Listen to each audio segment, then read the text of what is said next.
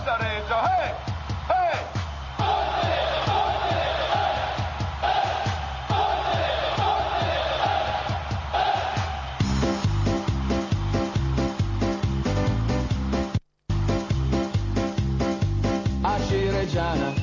Sei la mia squadra, sei la mia fede che batte dentro il cuore, noi sempre insieme restiamo uniti e tu lo sai non ti lasceremo mai, voce sempre granata che vive per questa nostra grande squadra, siamo di Reggio, siamo i più forti, ti seguiremo ovunque tu andrai. Ale Reggiana, mia Reggiana,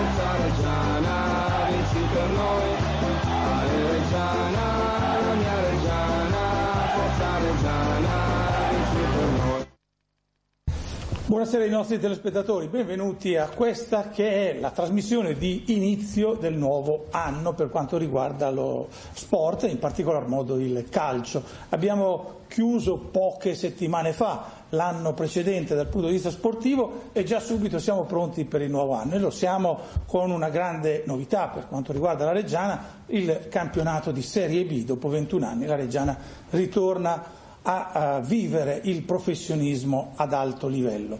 Una grande eh, prestazione dello scorso anno, ci attenderemo qualcosa di positivo anche quest'anno, ma questa sera l'opportunità ci è fornita dalla presenza dell'allenatore della Reggiana, mister Massimiliano Alvini, che lasceremo a Franco Tosi e anche ai tifosi della Reggiana per intervistarlo. Per quanto ci riguarda invece il nostro impegno è solo a cercare di spiegare come Teletricolore anche quest'anno vuole essere al fianco della Reggiana, in modo diverso rispetto agli anni passati perché sia la Serie D che la Serie C prevedevano anche la possibilità di trasmettere in diretta le partite. In Serie B questo non è possibile, ma proprio perché le partite saranno trasmesse solo su piattaforma eh, digitale, ma solo su piattaforma di Dazon e spesso solo sul computer, Teletricolore seguirà tutte le gare della Reggiana in eh, diretta nel momento in cui esse si svolgono. Sappiamo che la prima gara è già stata spostata a domenica, doveva essere sabato 26, si tratta di domenica 27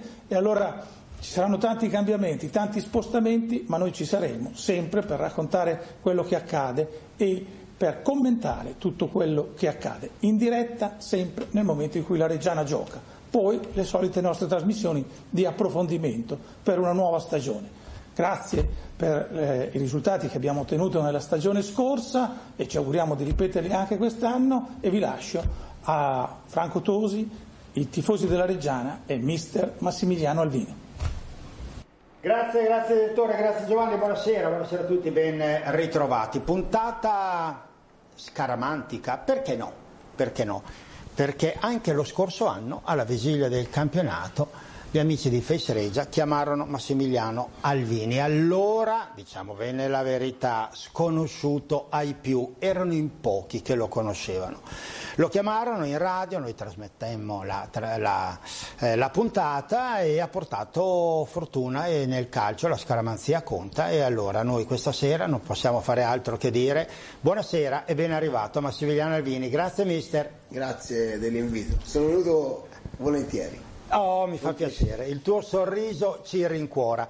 Cosa fa il sottoscritto in questa trasmissione del mercoledì? L'intruso sotto un certo punto eh, di vista. Perché? Perché sarete innanzitutto voi a porre le domande eh, al mister, perché questa è la trasmissione vera dei tifosi. Ecco perché io a questo punto non posso fare altro che salutare Gabriele, Gabriele Miari, ti chiedo presenti tu i tuoi amici e poi incominciamo questa trasmissione. A te Gabriele. Perfetto, buonasera a tutti, siamo tornati con la nostra trasmissione di Severi ma Giusti, questa sera siamo in compagnia del buon Franco che è la Reggiana Calcio, quindi ne siamo entusiasti e soprattutto oltre dei miei colleghi che vi andrò a presentare, ma anche di mister Alvini e quindi si dovrà preparare a delle domande forse così un po' strano, no Bomber? Siamo pronti anche a farlo sorridere, no? Certo, certo, assolutamente.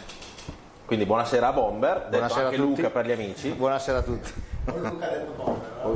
Sì, qua c'è un po' una diatriba, però Ormai, ormai il tuo nome è quello, ormai, dicono sempre così. E buonasera grande Cavaz Ciao, buonasera, buonasera a tutti, buonasera. Ben ritrovati intanto per questa nuova stagione che insomma si pronuncia scoppiettante. eh. Il numero lo vedete in sovraimpressione, è quello dove potete incominciare a mandare messaggi e il buon Cavaz, come viene chiamato, eh, avrà il compito importante di porre le domande al mister. Mister, allora, eh, innanzitutto, ma non siete stanchi di fare tutto da soli senza di noi attorno a rompervi un po' le scatole? Basta isolamento.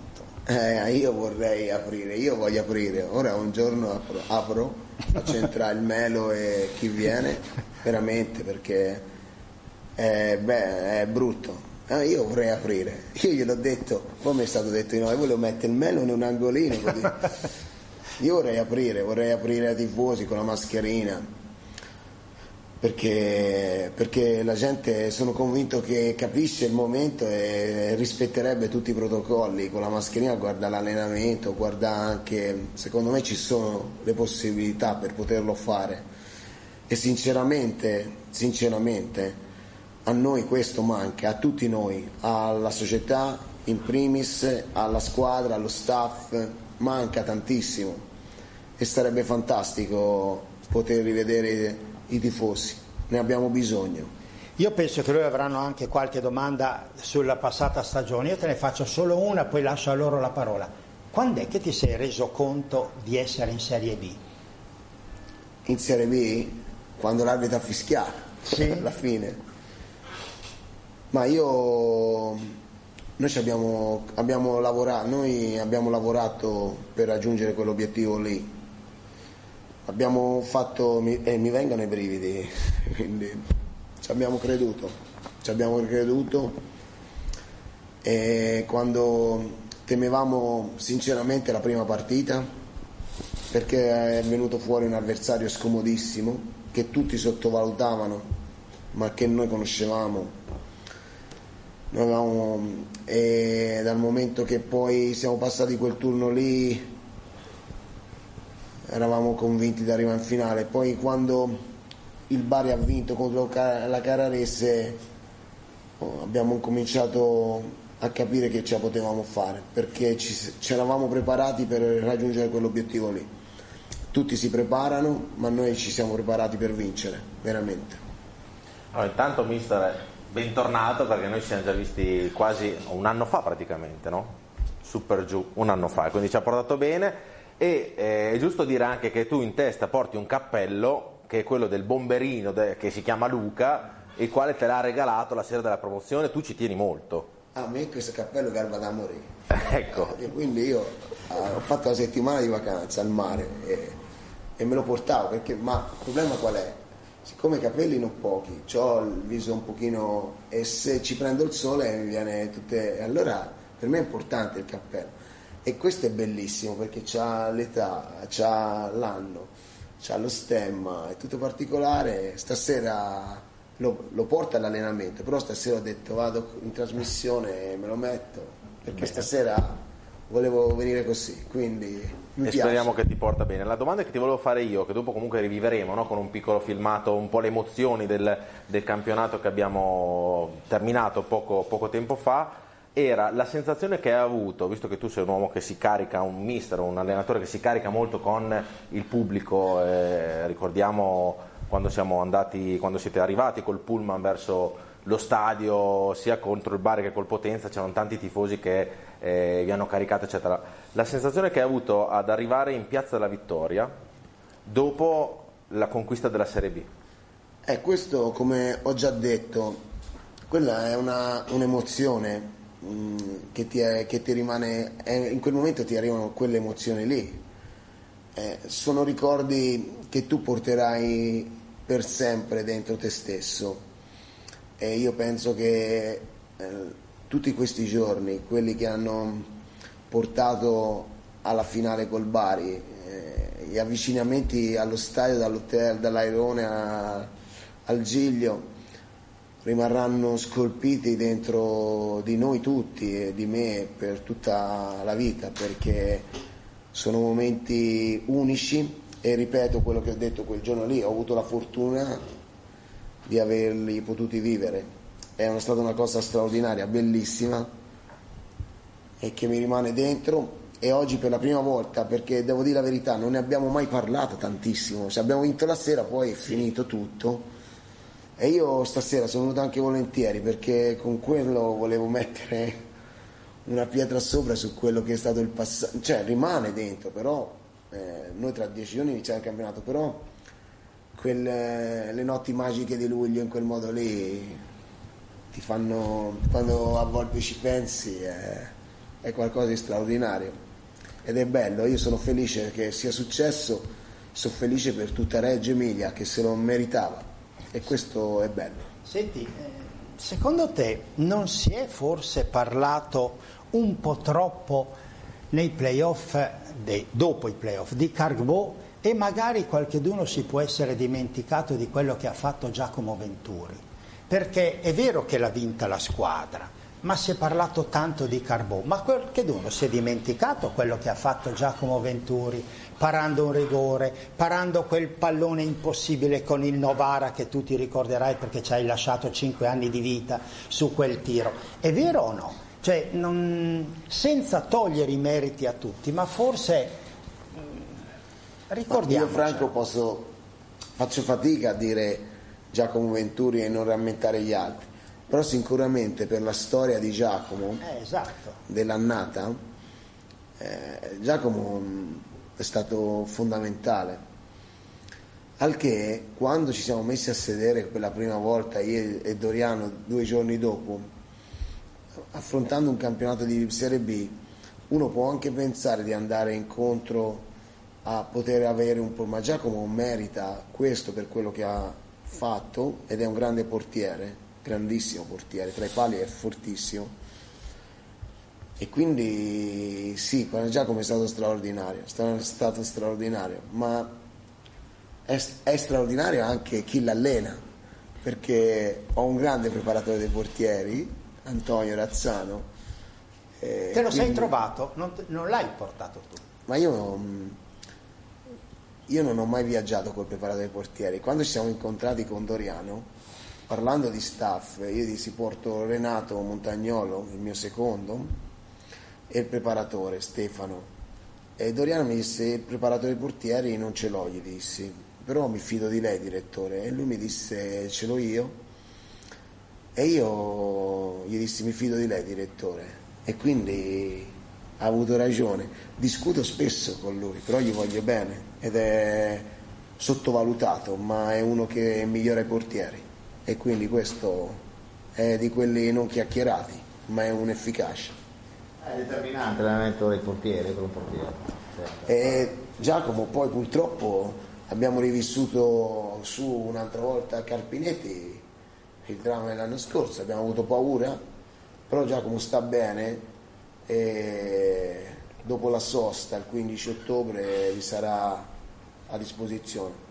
Abbiamo tre ottimi portieri come l'anno scorso, come l'anno scorso avevamo tre ottimi portieri, anche quest'anno abbiamo tre ottimi portieri e stanno crescendo, anche Voltolini sta crescendo tanto, quindi sono contento di questo. Ascolta, la società ha eh, scelto una linea, quella di non dirci mai niente sugli infortunati. Ci puoi aiutare almeno tu a capire qualcosa, visto e considerato che... No, ma le notizie le avete sempre. Ma no, ma sono tutte le notizie. Le avete sempre, vi, vi aggiorno. Allora, dai, eh, Giacomo Venturi ha avuto la frattura dello zigomo in una pedata fortuna. Hai già detto 15 ottobre. Dopo la sosta, noi giochiamo il 5, poi giochiamo il, 15 in casa, lì Giacomo risarà sicuramente a disposizione. Bene. Per quella partita speriamo di riavere, speriamo di riavere anche Paolo Rozio, per quella partita lì. L'infortunio di Paolo Rozio è un infortunio abbastanza serio, perché è la zona brutta però speriamo per il 15 ottobre, quindi tra un mese, un più, di averla a disposizione. E non è una eh, ricaduta, no, del, non c'entra no, niente, ecco, no. lo chiariamo perché la gente... Questo è un infortunio muscolare che non abbiamo capito, nuovo. Ok. Per quanto riguarda invece Gianfi, che si è fatto male dopo una settimana, sabato lo vedremo nuovamente a Padova, che si sta riallenando con noi. Pezzella. Pezzella è sulla via della guarigione, quindi ha riniziato a lavorare con la squadra quindi Pezzella in Coppa Italia lo vedremo. Germoni? Germoni no, Germoni no, perché mh, al momento c'è da aspettare un attimino di più perché lui su una vecchio suo infortunio, quindi Germoni insieme a Paolo Rozio e Avventuri li vedremo Metà ottobre. metà ottobre dopo la sosta. Ivan Varone ha la risonanza magnetica la prossima settimana e lì se tutto ok si riaggrega subito alla squadra. Quindi aspettiamo giovedì 24 e quest- questa è la situazione oggi, non c'è altri e sta lavorando benissimo lo staff medico che mm, benissimo massaggiatori, fisioterapisti, dottori, siamo, sono molto contento di questo e quindi vi ho detto tutte le cose come stanno. Va bene. Gra- Cose, infortuni che nel periodo sicuramente di preparazione possono capitare, però l'importante è, è- è che siano cose piccole che si possano recuperare. Stiamo, ci preoccupa Paolo, ma stiamo, stiamo lavorando per vedere che il 15 ottobre vada tutto bene. Comunque volevo dire che non solo lei si- non, si dimenticherà mai quelle serie famose, perché anche noi tifosi, 21 anni di Serie C proprio non ce le dobbiamo scordare neanche noi, eh, quindi quelle serie lì Ha ricordato una città in Serie B dopo Sì, 21 anni che Non è normale. agonizzava perché ormai non ce la No, faceva. poi mi fa piacere anche per quei ragazzi giovani che ho visto tanti in città, Ma io, in piazza, sì, i giovani tanti. ce n'è- ma ci sono ma tutte le generazioni perché noi Reggio era proprio piena, però eh, i giovani, come puoi immaginare, non hanno mai visto la Serie B, Ma i giovani devono, i giovani loro- de- devono innamorarsi della Eh, Reggiana. certo, esatto. Cioè, chi non ha visto si deve innamorare della Reggiana. Il, il giovane che cresce deve iniziare a capire cosa vuol dire la Regia, la Reggiana, avere la maglia granata, avere la sciarpa, avere i vessilli. Ci si innamora di così di una fede, squadra. E a me mi piaceva sì vedere i giovani, che quindi vuol dire che si innamoreranno, ma mi piaceva vedere la gente come voi, cinquantenni, era più ganzo, era Ah, più simpatico, perché, No, perché- perché capivi in loro l'amore per una squadra, la passione, dopo tanti anni di sofferenza, e quello era bello, tante persone, eh, quello è una cosa che ti colpisce. Gabri, tu hai un filmato? Sì, io infatti volevo fare questo, visto che stiamo parlando insomma, delle- dell'ultimo campionato, quindi della Serie B conquistata sul campo, perché l'abbiamo conquistato sul campo, Non ho noi. regalato niente a nessuno. Ecco, questo Assolutamente. è giusto puntualizzarlo. Abbiamo un piccolo filmato, così facciamo un excursus della vecchia stagione e ci andiamo a gasare un po' per poi riparare della nuova. Bene. Irregolarmente su di lui Staiti e arriva il triplice fischio del signor Paterna. La Reggiana è in Serie B. Dopo il secondo gol annullato, sempre per fuorigioco a Zamparo. Intanto il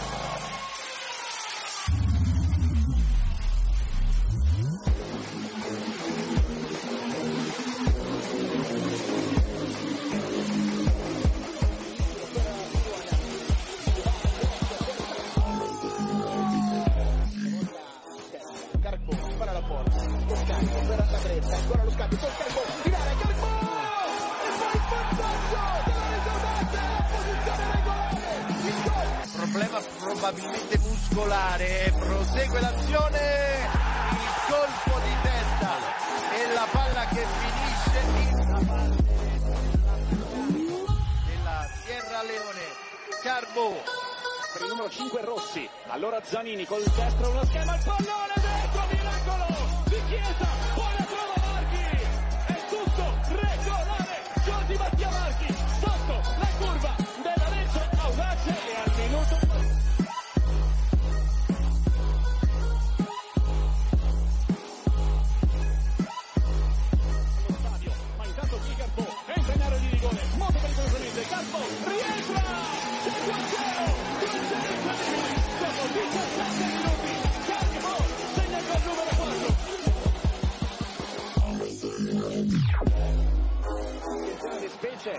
lungo questo pallone. Esce bene per Favero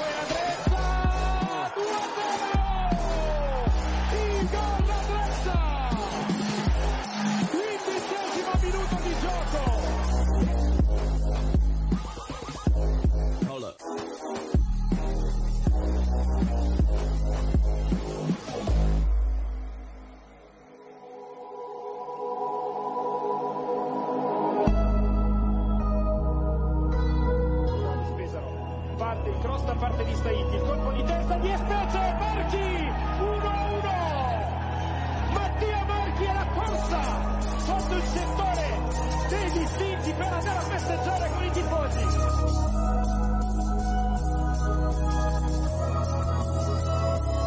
Giovannese che può mettere ordine sbaglia però e adesso ancora gli emiliani con eh, Scappini. Scappini per Bradic respinge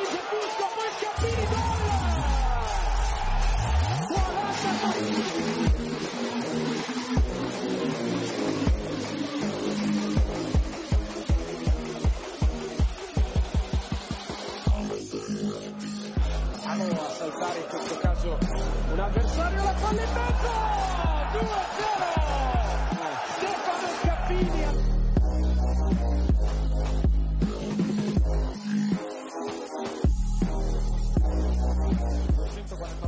149 partite in Serie C attenzione a Carbo in mezzo Carbo! Ed è arrivato il gol del 3-1 che chiude la partita.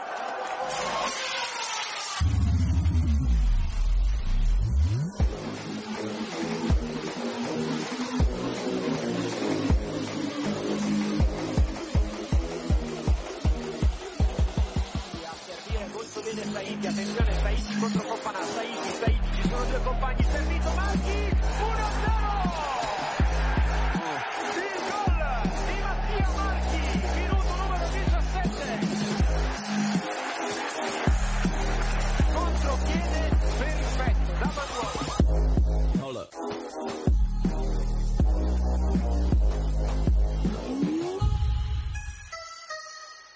Poco male però, Marchi contro Cucchietti, Marchi piazza Cucchietti proprio davanti ai suoi tifosi e va a raccogliere l'abbraccio degli ultras della Reggia. Palla ancora in gioco, attenzione non è finita il colpo di testa 2-0. Scappini, minuto 25 e la Reggia Audacia raddoppia.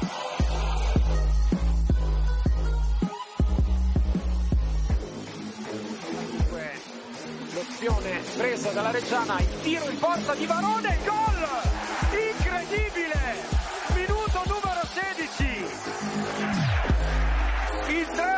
Della Reggiana era schierata, palla in rete, qua davvero abbiamo detto della bellezza del gol di Staici. Ancora da più secoli. Di nuovo Sproda, attenzione a Carpo! 1-0! Augustus! Carpo! al minuto numero 23 passa il vantaggio la Reggiana prova Barone ottimo questo pallone per Carbo attenzione perché rimane in piedi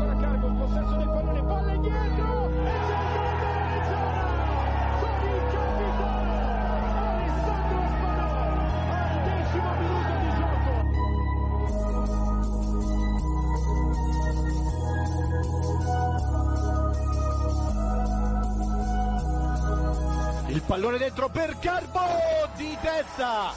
Il gol del vantaggio della Reggiana al quinto minuto del secondo tempo. Velocissimo, è scattato sul filo del...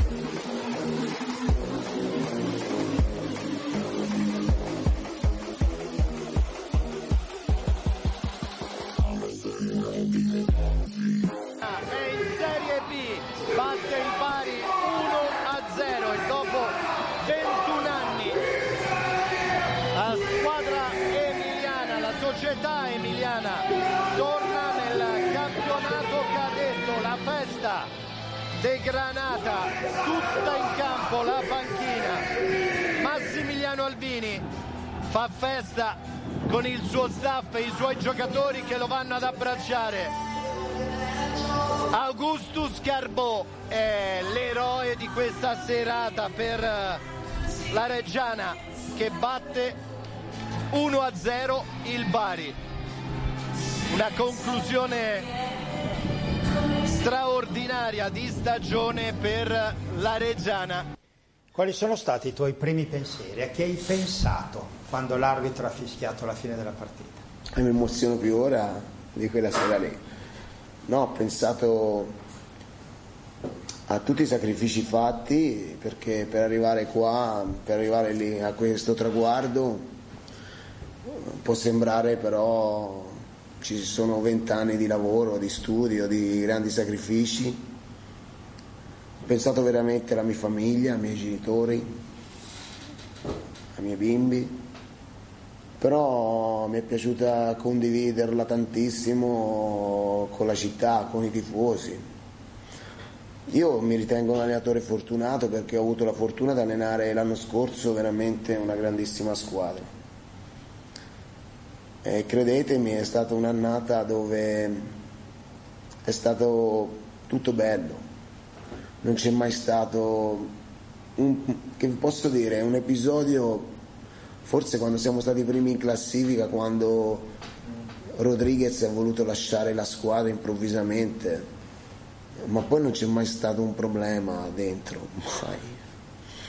Cioè, e quindi tu allenatore eh, ti ritieni fortunato di questo. E quindi io, per me questa è stata veramente un'annata che ti rimane dentro e ti lascia delle sensazioni uniche. E ripeto, da allenatore eh, sei fortunato io, il mio staff, Renato, Stefano, tutti Doriano perché io se oggi mi ritengo fortunato è perché ho condiviso tutto questo percorso, sto condividendo tutto con una persona che stimo enormemente per la qualità, per la professionalità che è il nostro direttore. Quindi tu ci metti tutto questo, quindi vedi che diventano tante le, le situazioni, tante le persone con le quali il pensiero poi vola quando vinci una cosa del genere, però sicuramente è straordinario.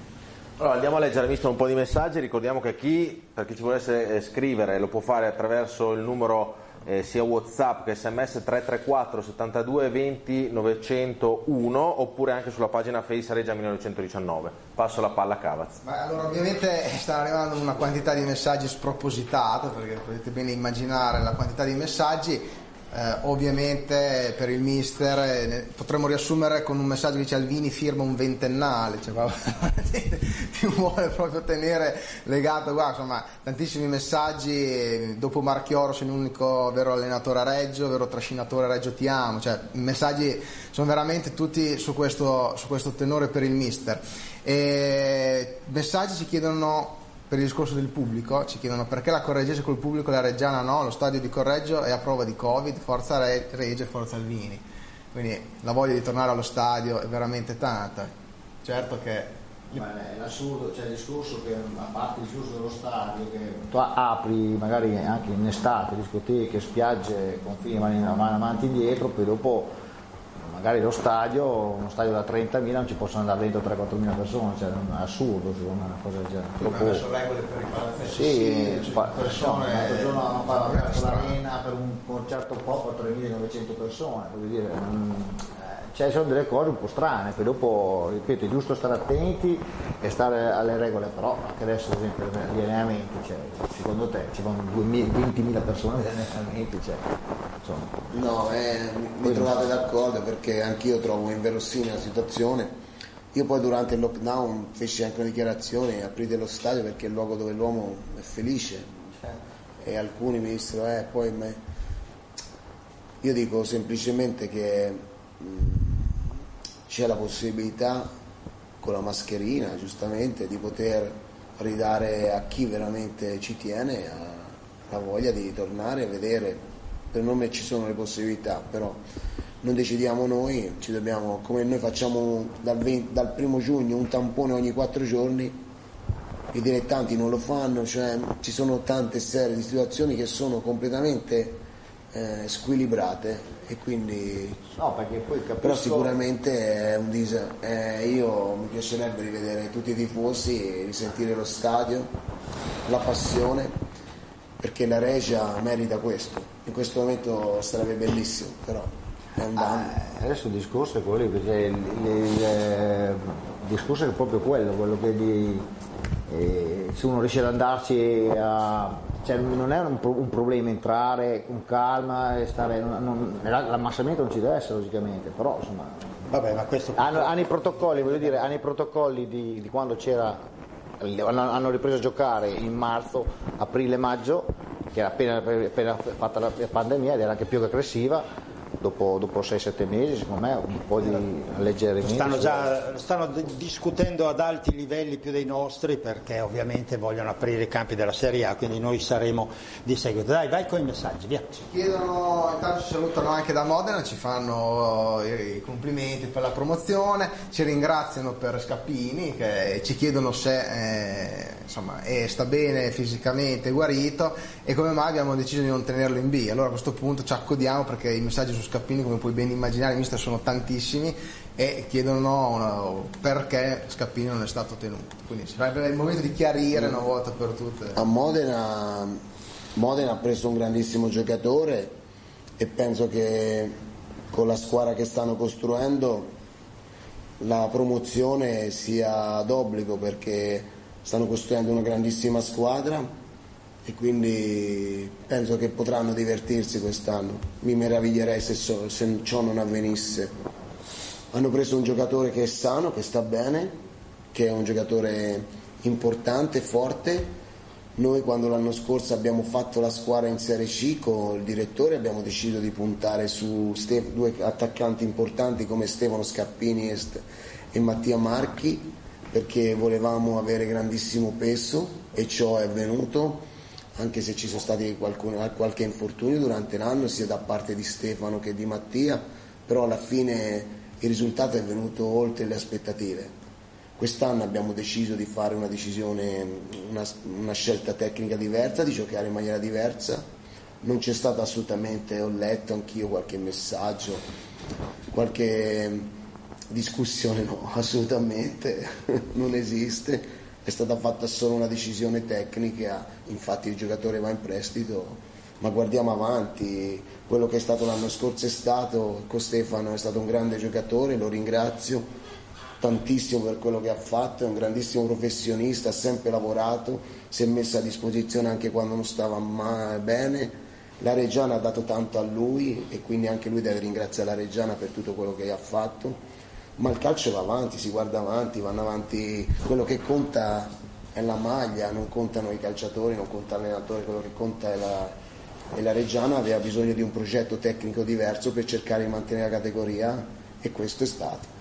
Rendiamo, rendiamo onore a, a, Scappini dicendo che la tua è stata una scelta tecnica, quella di non farlo giocare nei eh, playoff se non eh, all'inizio eh, e non dettato dagli infortuni, cioè il giocatore era ma io non ho mai bleffato in questo quando non giocavo. No, perché, perché sai, si è sparsa la voce che ovviamente non giocava. Anche... Esatto, lo chiariamo. Ma quando me lo chiedevate d'inverno che lui non c'era, e vi dicevo che non stava bene. Alle finali lui ha giocato la prima partita, poi abbiamo, fatto, abbiamo cambiato perché Con avevamo bisogno di aprire delle linee esatto. avversarie. Ripeto, comunque, guardatemi, sinceramente, io ve lo dico con tutta onestà, mi è arrivato anche qualche messaggio, anche brutto, che non c'è motivo. Non si parla solo di Stefano Scappini, si parla anche di altri giocatori che abbiamo di deciso Lorenzo che Staiti. sono stati importantissimi. Lorenzo che è un giocatore importante, Favalli Favale. che ha avuto anche dei problemi. St- cioè, c'è un giocatore fra quelli che io ho voluto, che è un Doriano, Matteo Serrotti, che il suo enorme valore non l'ha fatto vedere a Reggio, vuoi perché ha giocato una partita, vuoi per il Coivo. Quindi io penso che se noi abbiamo deciso di confermare gran parte della squadra l'anno scorso, 14-15 giocatori, abbiamo deciso questo, l'anno scorso abbiamo vinto la sci, quest'anno abbiamo un obiettivo diverso, questo è il nostro progetto tecnico. Se riusciremo a mantenere la categoria vuol dire che abbiamo centrato anche quest'anno un grande obiettivo. Se la categoria non la riusciremo vuol dire che possiamo aver sbagliato, ma questo lo vedremo più avanti. Per il momento grazie a tutti, è stato fantastico quando ci troveremo in Coppa Italia con Stefano fra due settimane. Ieri siamo parlati, non sapevo nemmeno che andava via contro il Modena, giocheremo quest'altro mercoledì, viene, mm, è un grande, io devo dirgli solo grazie per quello che ha fatto per noi assolutamente ora andrà a vincere un altro campionato a Modena e lui deve essere contento di questo. Chiarissimo, vai, vai Luca. Ci chiedono della scaramanzia della maglia blu notte blu nera. Ora non è che ho solo questa, Perché no sembra che io ci chiedono abbia solo se questa continua ma anche quest'anno con la maglia blu notte per scaramanzia. o non è per- scaramanzia, mi piace? così. eh. Mister, hai, hai il guardaroba come Marge e Homer Tutte- tutte Simpson, blu, tutte, tutte blu. insomma. Infatti a casa mi dicono, "Ah, tanto ormai sei monotematico in questo. E mi garba così, quindi Tra l'altro, così. tra l'altro, mister, qua su Facebook ti stanno facendo tantissime domande, ce n'è una che te la stanno facendo in tanti e se hai avuto richieste dalla Serie A come per, eh, per fare allenatore, finito il campionato con la Reggiana, e se ti soddisfa il budget di quest'anno che ti è andato a disposizione per l'eventuale salvezza, sper- sperando l'eventuale salvezza. Ah, io quando... Allora, io a febbraio, parla- quando mi ha chiamato Doriano, prima a Natale, è venuto patron Romano Amedei con, con Doriano e con la società, con Luca Quintavalli erano d'accordo, avevamo strinto una soluzione che se andavamo in, rimaneva, cioè un, un contratto di un anno per la SCIC con un sogno di B. Io mi ero messo, mi ero posto una condizione che se arrivava una chiamata dalla Serie A sarei andato via, così per battuta. E il Romano mi disse, Serie A ti mando, in Serie B no. Noi poi abbiamo vinto, siamo andati in B, le chiamate dalla B sono arrivate, io sono stato di parola. È arrivata improvvisamente una chiamata il 7 agosto della Serie A, però non si è concretizzata, non ero la prima scelta assolutamente, mi era stato detto eventualmente se cambia qualche cosa, forse quella l'avrebbe, però stata- c'è state delle chiamate dalla B, ma io avevo dato una parola a Romano e quindi io in Serie B ho voluto e scelto di allenare esclusivamente la Reggiana perché voglio costruire qualche cosa, quest'anno mantenere questa categoria facendo il massimo e costruire in un paio d'anni una squadra che possa puntare al vertice per riportare la Reggiana a lottare per la Serie A. Ci vuole pazienza e questo è il, mio, il nostro obiettivo del mio e del mio staff. E quindi il budget che ha la società non l'ho chiesto, non l'ho chiesto. A me la società mi ha chiesto di mantenere, di fare il massimo, di mantenere la categoria, faremo di tutto e in linea di massima tutto quello che abbiamo fatto fino ad oggi, no, non in linea di massima tutto, è condiviso con eh, la parte tecnica, con il mio staff e con la società. Quindi io sono molto contento di quello che stiamo facendo e abbiamo un obiettivo molto preciso, ma lo deve avere tutti voi tifosi. È questo che io l'anno scorso ho chiesto una grande miscela a tutti, uniamoci, mettiamo e esploderà la situazione e così è stato. Io chiedo alla città di innamorarsi ancora di questa squadra per raggiungere un obiettivo che è quello di mantenere questa categoria che è molto tosta e di lì sicuramente costruiremo una grande reggiana per il futuro. Perché ti sei arrabbiato?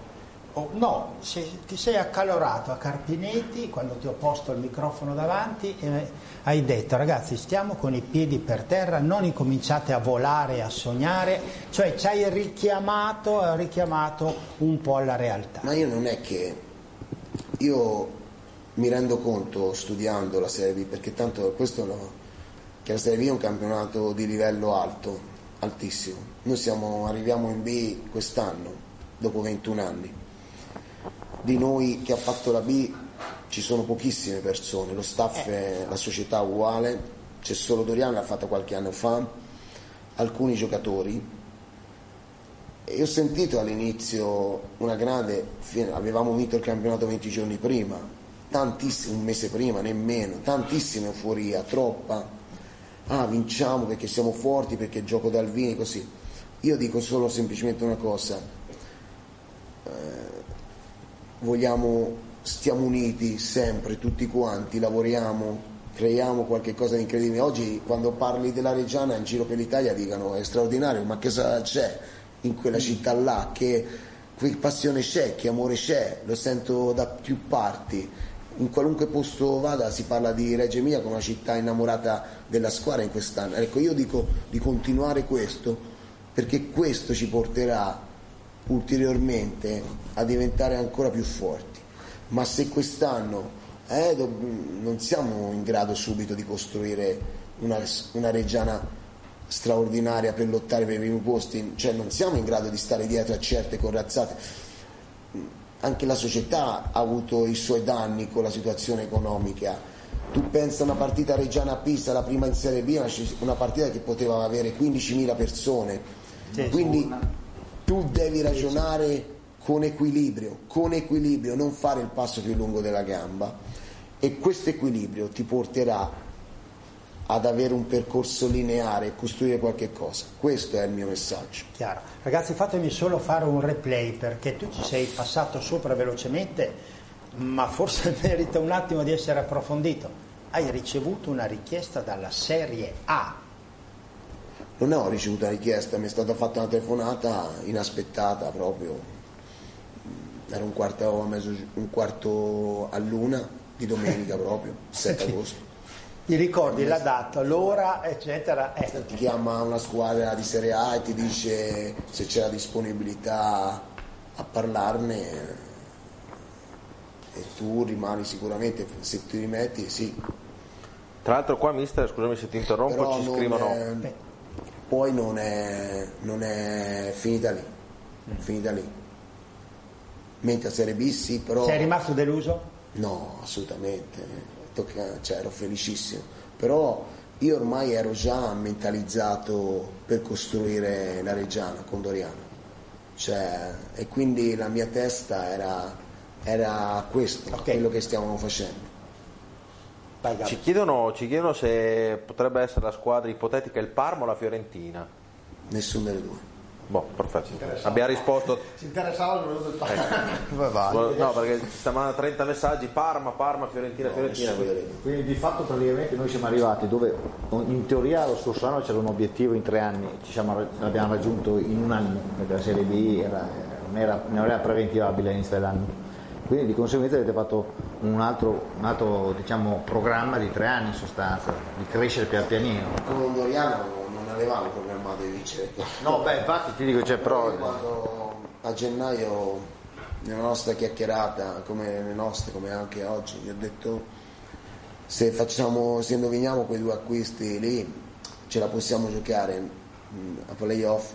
Io sono convinto che se non finiva il campionato il Carpi e noi arrivavamo lì lì col Vicenza a giocarsi il campionato, perché noi stavamo benissimo, anche se venivamo dalla scoppola di Carpi e dal pare- avevamo battuto, però la squadra stava bene, io la vedevo, avevo il gruppo sano, aveva recuperato quasi tutti, però poi quando una volta playoff, eh, eh, quando all'inizio sembrava tutto finito, impazzivo. Poi eh, quando ci hanno dato la possibilità di ritornare a giocare ero convinto che avremmo fatto bene perché sapevo di avere una grande squadra, un grande gruppo di giocatori e un grande staff e una società forte e così è stato. Comunque meglio, meglio di così.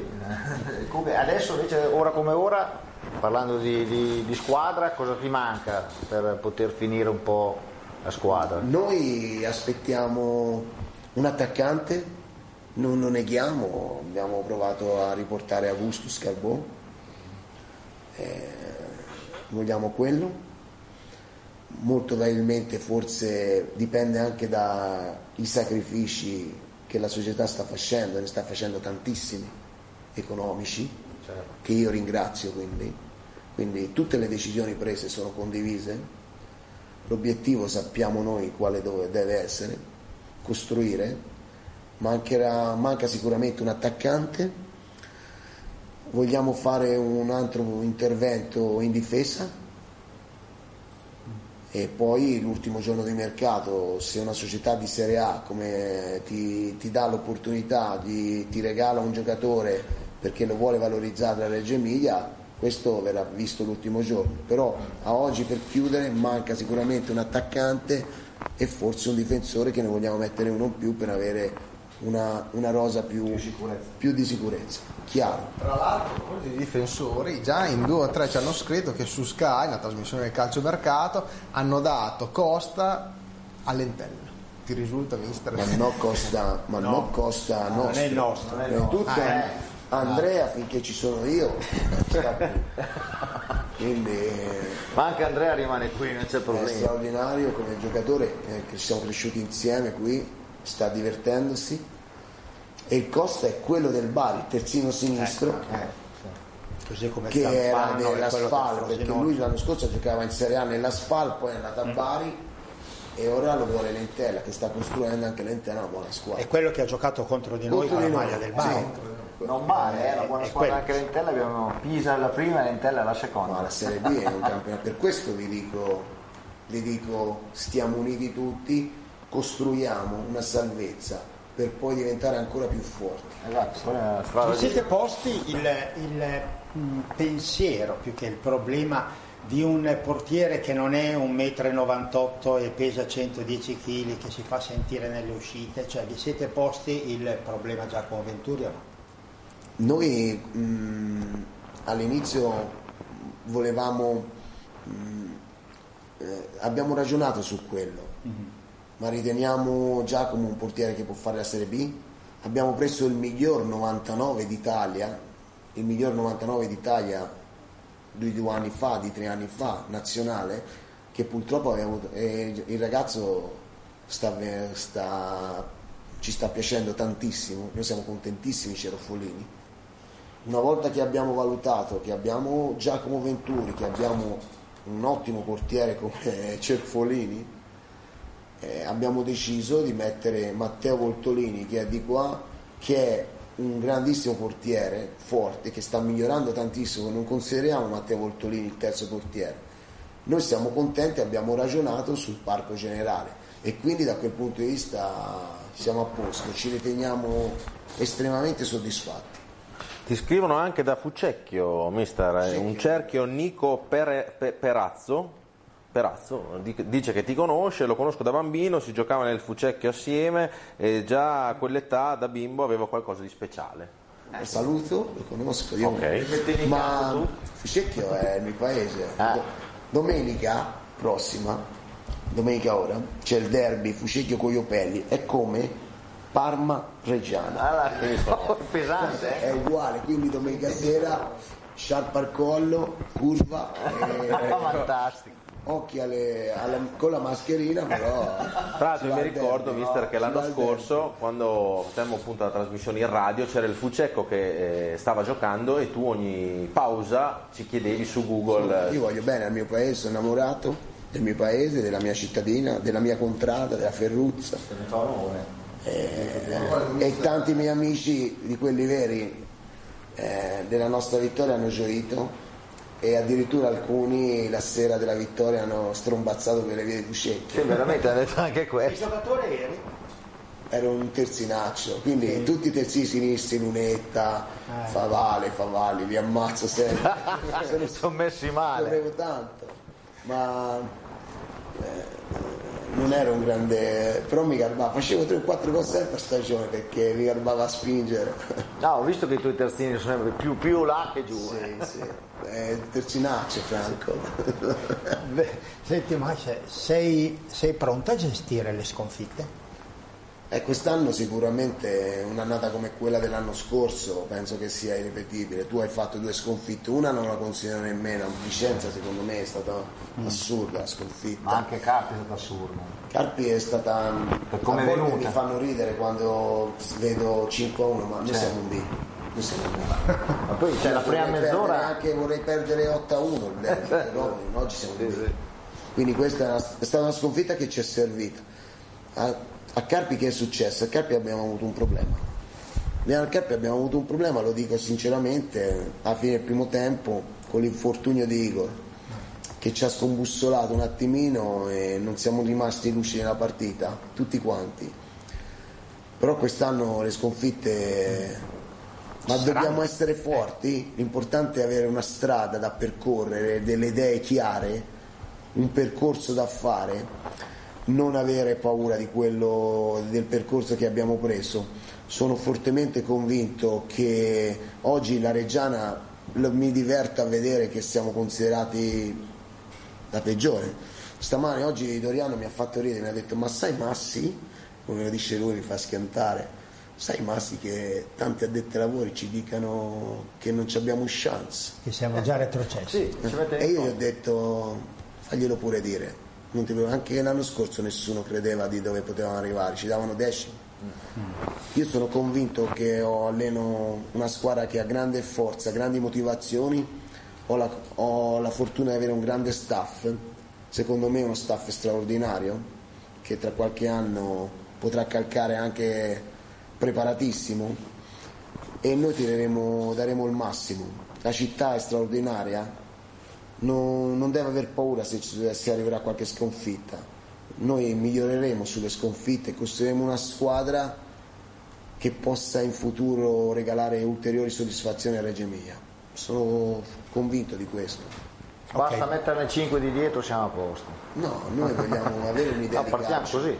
Noi abbiamo No, un nostro certo. stile, una idea di calcio aggressiva, vogliamo fare la partita e vogliamo avere coraggio. I miei calciatori lo devono avere, lo deve avere il mio staff, lo deve avere la società e faremo questo. Per questo abbiamo anche cambiato qualche cosa, dando fiducia a 13-14 giocatori dell'anno passato, ma vogliamo portare avanti quest'idea, questa- questo stile e faremo di tutto per continuare questo percorso. Non guardiamo lassù a certe squadre, a Lecce, al Monza, eh, cioè noi guardiamo a noi stessi, ce la giocheremo con tutti, con le nostre idee e vediamo quello che Eh, succede. l'ha dimostrato anche a Firenze sabato. eh. Ma non ti spaventa il fatto di avere pochi giocatori nella tua rosa che hanno già fatto la Serie B, che conoscono la Serie B? Pochissimi. Ma vedi Franco, mm, non mi fa paura questo, assolutamente, non mi fa paura niente, neanche di morire, quindi figurati un pochino. Neanche se- l'allenatore. O no. Cioè, perché io quando mi, fa- mi fa- mi fanno ridere certe cose, la categoria la voglio studiare, la voglio studiare, fatto, eh, partiti, abbiamo fatto tutte le categorie, prima categoria, promozione, eccellenza, serie D, C2, C1, oggi siamo in B, solo perché abbiamo vinto campionati. È 20 anni, eh, no- anche alcuni giocatori non la, non la conoscano, ci lavoriamo. Quando l'anno scorso la Reggiana è stata ripescata, tanti hanno dichiarato che oggi ma abbiamo l'allenatore che non è da Serie D, che non è da C. Sì. Tanti dire, tanti giocatori non sono da B, ma io sono convinto che da questi giocatori tirerò fuori il massimo, ci lavorerò per cercare di fare il massimo. Noi abbiamo- crediamo fortemente in questi giocatori, in Zamparo, in Radrezza, in Fausto Rossi, in Paolo Rozio, in quelli che abbiamo preso, in- crediamo tantissimo in questi. Abbiamo fatto queste scelte e vediamo quello che C'è succede. un problema di fisicità o no? No, Quindi, quest'anno no, abbiamo alzato la fisicità. Con Muratore, con... Abbiamo una fisicità importante, Fendiato con Di Gennaro, Eh, eh, abbiamo alzato la fisicità. Mm, no, poi stiamo lavorando sulla costruzione del calciatore. A me mi intriga questo gruppo qui, mi intriga, lo spero di averlo quanto prima tutto al completo e poi vediamo, vediamo. Sarà difficile ma la Reggiana avrà una nostra idea e i tifosi, e i tifosi si innamorino di questa squadra, è bello, innamoratevi, come avete fatto l'anno scorso.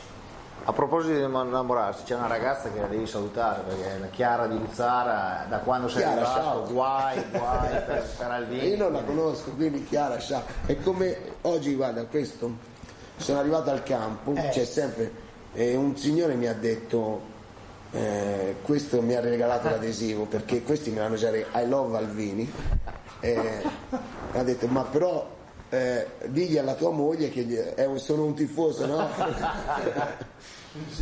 Ma voi siete straordinari. Eh, e quindi saluto tutti, ma Mister, comunque i bookmaker danno la Reggiana a 100 come, Esatto, io- come, come scommesse. L'anno scorso ci hanno inviato due foto. 5 Eh, euro. vabbè, ci hanno inviato due foto dei tifosi che hanno vinto con 50 euro oltre i 2-3 mila euro. Non possiamo dire chi sono perché ci hanno chiesto di non dirlo. Io quest'anno un 50 euro sulla promozione in Serie A lo butto, eh, lo butto volentieri, mister. No, A. quest'anno rimango... Comunque una cosa ve la dico chiara e tonda, l'obiettivo di tutti noi è in un futuro arrivare lì, non dico quest'anno, non dico il prossimo anno, ma l'obiettivo è quello lì, di lavorare per raggiungere quell'obiettivo lì, studiare bene questa categoria, cercare di consolidarsi e costruire qualche cosa. Arrivarci bene. Tu, non- tu non sei uno di quelli che dice tanto prima o poi le dobbiamo incontrare tutte. La prima con il Pisa, eh, una squadra che ha giocato i playoff, è uscita non si sa come all'ultimo minuto eh, con il Frosinone, Eh, una squadra rodata. Non è l'avversario di Coppa. No, ma è come quando è uscito il Potenza, tutti no? Il Pisa è forse sulla carta, insieme all'Empoli che ha cambiato pochissimo, al Frosinone, una delle squadre che avrei voluto, ma lo dico con tutta sincerità, Non perché è arrivata settima, non ha cambiato nulla, ora in settimana ci mette due giocatori forti, poi io la conosco tantissimo, conosco l'allenatore, è un avversario di livello molto, mo- è un incontro difficilissimo, noi abbiamo sicuramente assenze, Fausto Rossi squalificato, Paolo Rogge non c'è, Giacomo anche lui c'è, vediamo, sappiamo della difficoltà, però noi siamo la Reggiana, noi ci giocheremo le partite col nostro stile, con la nostra identità e vediamo, partiamo in questo viaggio, partiamo in questo viaggio, abbiamo le idee chiare, abbiamo le idee chiarissime, uno può dire quello che gli pare, cessione, noi abbiamo le idee chiarissime, noi il giorno dopo, dal momento, vedi Franco ti racconto un aneddoto, il giorno prima della finale con, con eh, Doriano ci siamo guardati, ho spogliato io e lui e lui ha fatto una risatina e io volevo dirgli una cosa, non ho avuto il coraggio di dirgliela. Ma lui aveva già capito, aveva già capito. Il giorno della vittoria, quando ci siamo abbracciati, eh, caro mister, eh, andiamo avanti, mi ha detto. E io gli ho detto perché? Perché ieri avevo capito che se... Quindi, eh, caro Franco, dal momento che noi siamo partiti, mm, guardiamo avanti con fiducia e quindi abbiamo voglia di, di far- di fare il nostro percorso, al di là di tutti quelli che possano pensare. Noi siamo uniti, io ho una società che ha fatto grandi sacrifici, che rispetto per quello che mi ha messo a disposizione. L'importante è che sappiamo che siamo chiari, che sappiamo qual è il percorso che dobbiamo fare e che quando arriveranno, come possono arrivare dei momenti difficili, da questi momenti si trova la forza per partire, per ritornare dove sappiamo, dove sappiamo noi. Ti salutano dalla tua Fucecchio, dicono tutta Fucecchio e la Ferruzza sono con te, Forza Masci, Forza Reggio, Lorenzo e Gabriele Mannucci. Quindi eh, presumo che tu... È la contrada del palio. Io devo dirvi una cosa, è Bianconeri, tra l'altro. ho una passione, no? il palio, il palio è una passione mia e purtroppo noi il palio, la contrada mia, non lo vince dal 1981, il giorno che è iniziato il palio. Vai a fare il fantino, mister. No, non lo vince, siamo disperati. Scusa, di che palio parli? Palio dei cavalli, No, ma tipo dove? a. Fucecchio? Sì, a Fucecchio. Ah, Fucecchio, Sì, quindi c'è un- come Siena. Come Siena, ecco. innamorarci eh, e non lo vinciamo quindi ci vorrebbe che ora questa magia che c'è qua al Reggio si spostasse là per farci vincere anche noi il palio abbiamo bisogno Come si chiama la tua contrada? la Ferruzza Ferruzza. la contrada la Ferruzza Mm, Quindi non avete nome di animali no come... no è l'airone però è Eh. il simbolo nostro è l'airone Ah, l'airone. ma è bella è un be- è una bella manifestazione Sono arrivati tanti messaggi ovviamente che parlano di una persona che ovviamente eh, non è più in rosa perché ha fatto una scelta di vita completamente diversa, ovviamente parliamo di Capitan Spanò, intanto ci chiedono se ti sei ripreso dalla notizia e chi può prendere il posto di Spanò? Nessuno. Allora io rimango, devo dirvi la verità, la mattina, il mercoledì, noi abbiamo vinto il mercoledì la, la finale, giovedì, siamo- il venerdì siamo tornati a casa, il, venerdì- il sabato mattina siamo tornati, il sabato pomeriggio siamo tornati a casa, quindi al mercoledì. Mercoledì mattina era un quarto all'otto, mi arriva la chiamata, un quarto all'otto, spano, io Ciao mister, volevo comunicarti che io ho deciso, io lì per lì rimasi, è la seconda persona, l'ho già comunicata al direttore, quindi già questo vi dimostra la, Correttezza. la correttezza dell'uomo. E io presi la macchina, presi la macchina, chiamai Doriano, presi la macchina e venni giù a Reggio Emilia. Da Fucecchio, ero a Castiglione della Pescaia, venni giù perché mi sembrava il minimo. Arrivai che la conferenza è già finita, ma tro- parlai con Alessandro, ci siamo abbracciati. Devo dire questo, ecco, questa è un'assenza pesante. Va bene? Questa è un'assenza pesante. Il resto sono discorsi, sono chiacchiere, sono scelte tecniche. Quella di Alessandro Spanò è un'assenza pesante, che noi perdiamo il capitano, perdiamo un uomo, il leader, il leader nello spogliatoio, cioè una persona che serviva per i giovani, serviva per anche nuovi e questa è l'assenza più importante, più dal livello più che tecnica, è, una, una- un'assenza caratteriale di persona, di personalità, di leadership. Questa è, è la situazione e questo da questo punto di vista è un punto che questa squadra quest'anno ehm, può, può subire, non tanto dal punto di vista tecnico in campo, ma dal punto di vista carismatico e tutto. Però devo dire che in questa settimana qui, proprio questa, ci sono alcuni giocatori della vecchia guardia, si può dire dell'anno scorso, che stanno prendendo veramente questo, tra cui oltre a Paolo il capitano anche Andrea Costa, Fausto Rossi, Ivan e quindi sto vedendo, questo mi dà tanta fiducia, tanta fiducia e vedo chi è arrivato nuovo sta dando dietro a, a loro. Hai mai litigato con un giocatore? Non, Quest'anno- de- de- non della Reggiana, eh. non della Reggiana, parlo in passato. Hai avuto qualche... Io su tre, eh, facevo il conto l'altro giorno, mi sembra 376, 386 giocatori allenati in 20 anni, Eh. poi io non ho cambiato tante squadre. Sono andato d'accordo e amo 385 calciatori. Ce n'è solo uno, Uno. di sette anni fa che, che non, Eh. non- non- non ho rapporto. Allora, due anni, Quindi, un anno di. Reggiana, tre di Albino Leffe, quattro, uno Pistoiese, cinque, quindi andiamo al tutto cuoio. No, andiamo alla Pistoiese, c'è alla stato un problema. Ah, però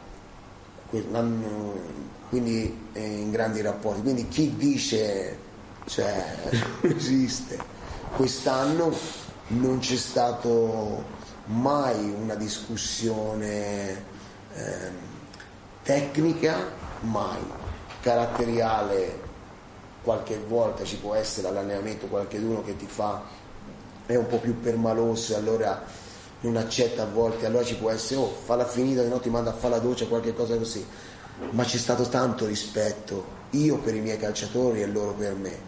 Quest'anno è stata un'annata straordinaria, quindi chi inventa le favole se le lasci a casa perché Io ce ne avrei di non- favole da raccontarti Sì, a. Salò eh, quando abbiamo preso quel gol. posso raccontare? Eh, eh, ce ne sarebbe tante, quello che abbiamo Ti sei arrabbiato a Salò quando abbiamo preso quel gol con Sì, Venturi? un po' sì, Eh, detto, un po'. a cattivo gliel'ho Eh, detto. Ah, oh, ecco, vedi, Ma ma, sai che- vedi, vedi che Sono andato da Eh. Razzano e gli ho detto è colpa tua e Razzano eh, un po' sì eh, con Giacomo ma perché a Salò abbiamo dominato la partita l'abbiamo presi a, l'abbiamo dominata e pareggiare in quel modo lì è stato buffo però Ma- sei tu che li vuoi, che vuoi il portiere No, non ho giochi. mai chiesto quello. No, io il dribbling non l'ho mai chiesto. Non l'ho mai chiesto. Io, ho chiesto che, io chiedo che la palla parte dal portiere, palla col passaggio, ma il portiere non mi può fare il dribbling. Me l'ha fatta anche l'altro giorno Cerofolini, gli ho tirato fermato e ho tirato il pallone. No, il portiere non può, me lo, fa, me lo fece Voltolini Ad a. Torino, a Torino contro, ad Alessandria contro la Contro la Juve. Juve. Me lo ha fatto Jack, me lo voleva fare anche Narduzzo, Davide, quindi cioè niente, dribbling non li voglio, non appartengano. Però che il portiere giochi sì. Senti, durante i playoff, eh, quando facevamo gol andavi nel- a sedere. Ti- è vero? Penso che lo faccio spesso. Ah, perché in quel momento lì è bello che la gioia se la dividano i giocatori, i tifosi. E quindi è quello. Dai, mi dici che cosa hai detto, Toro seduto?